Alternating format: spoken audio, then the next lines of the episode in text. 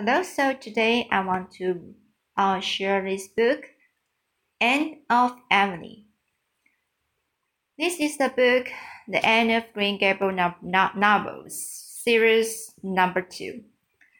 The author is L.M. Montgomery. So the new teacher, when Anne reached the school that first morning, she was confronted by pretty rows of, sh- of shiny morning faces and bright, inquisitive eyes.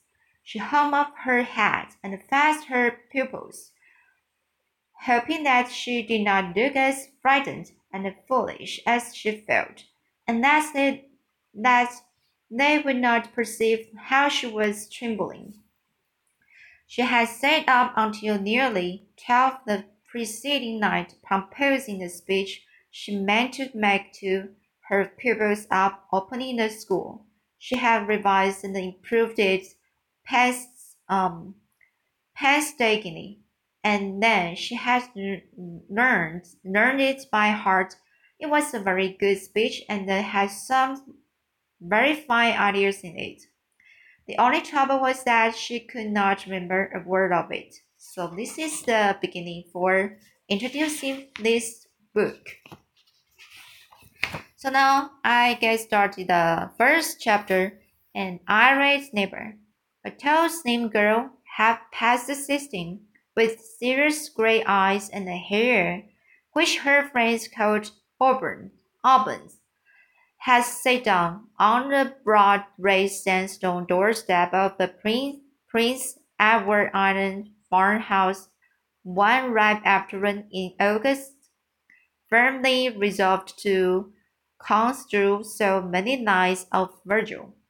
But an August afternoon, with blue hazes scarfing the harvest slopes, little winds whispering elfishly in the pop poplars, and the dancing splendor of red poppies eyes flaming against the dark coppice of young firs in the corner of the cherry orchard, was fitter for dreams than dead languages.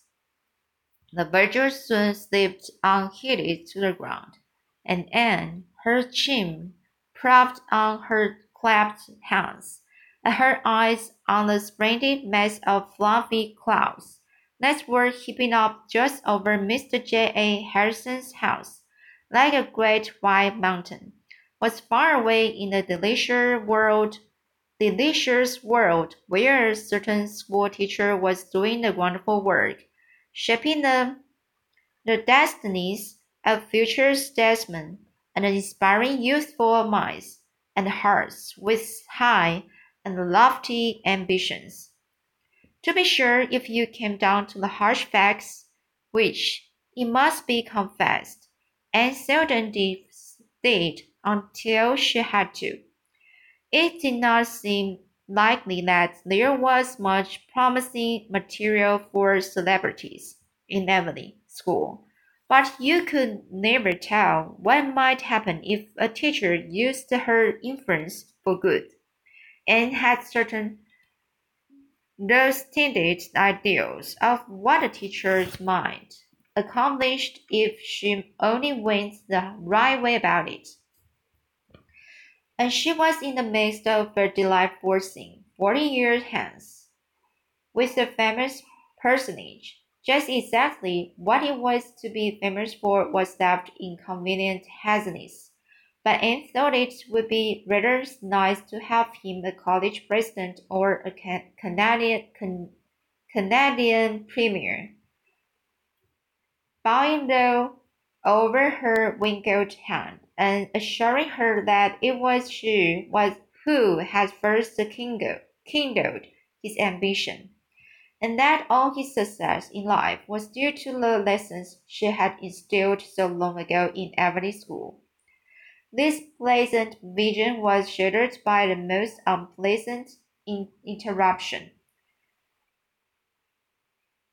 A devoured little Jersey cow came scudding down the lane, and then five seconds later Mr. Harrison arrived. If arrived, bid not to smile a turn to describe the manner of his er, eruption into the yard. He bounced over the fence without waiting to open the gate, and angrily confronted astonished Anne, who had risen to her feet and stood looking at him in some bewildered bewilderment. Bewilderment. Mr. Harrison was their new right-hand neighbor, and she had never met him before, although she had seen him once or twice. In early April, before Anne had come home from Queens, Mr. Robert Bell, whose farm adjourned the Cuthbert place on the west, had sold out and moved to Charlottetown. His farm had been bought by a certain Mr. J. A. Harrison, whose name and the fact that he was a New Brunswick man were all that was known about him. But before he had been a month in Avonlea, he had won the reputation of being an odd person, a crank. Mrs. Rachel Lynde said Mrs. Rachel was an so a crank, Mrs. Rachel Lynde said. Mrs. Rachel was an outspoken lady, as those of you who may have already met her acquaintance well remember well remember, Miss Harrison was certainly different from other people, and that is the is essential characteristic of the crank, as everybody knows. In the first place, he kept a house for himself and had publicly stated, that he wanted no force of women around his diggings. Family Avonlea took its re revenge by the gruesome tales it related about his housekeeping and cooking. He had hired little John, John Henry Ch Carter of White Sands, and John Henry started the stories. The one thing, there was never any steady time for meals in the Harrison establishment. Mr. Ha Harrison got a bite when he felt hungry, and if John Henry were around at the time, he came in for a share, but if he were not, he had to wait until Mr. Harrison's next hungry spell. John Henry Mumford averred, averred that he would have starved to death if it wasn't that he got home on Sundays and got a food, got a good filling up, and that his mother always gave him a basket of grub to take back with him on Monday mornings. As for washing dishes, Mr. Harrison never made any pretense, also pretense, pretense. Sorry, so these words. Mr. Harrison never made an, any pretense of doing it un, unless a rainy Sunday came. Then he went to work and washed them all at once in the rainwater hogshead and left them to drain dry. Again, Mr. Harrison was close when he was asked to subscribe to the Red, uh, Reverend Reverend Mr. Allan's salary.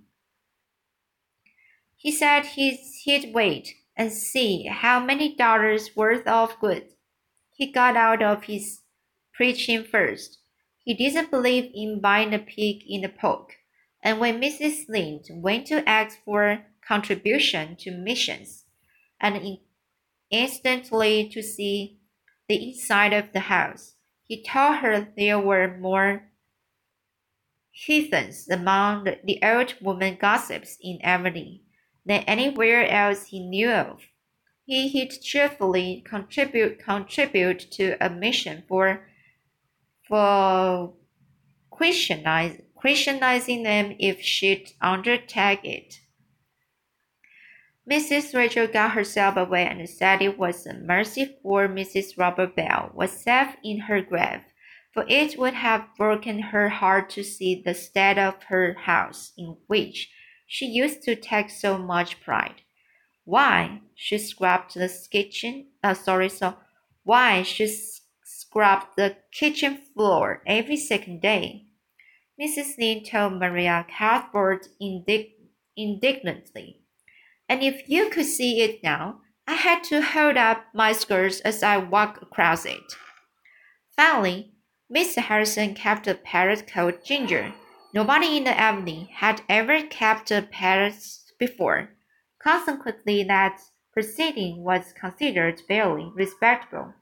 As such a parrot, if you took John Henry Carter's word for it, never was such a, an unholy bird. It worth telling. Mrs. Carter would have taken John Henry away at once if she had been sure she could get another place for it besides Ginger had bitten a piece right out of the back of John Henry's neck one day when he had stood up, stood down to near the cage. Mrs. Carter showed everybody in the mark when the luckless John Henry went home on Sundays. Okay, so that's it today. I will read uh, Me story next time.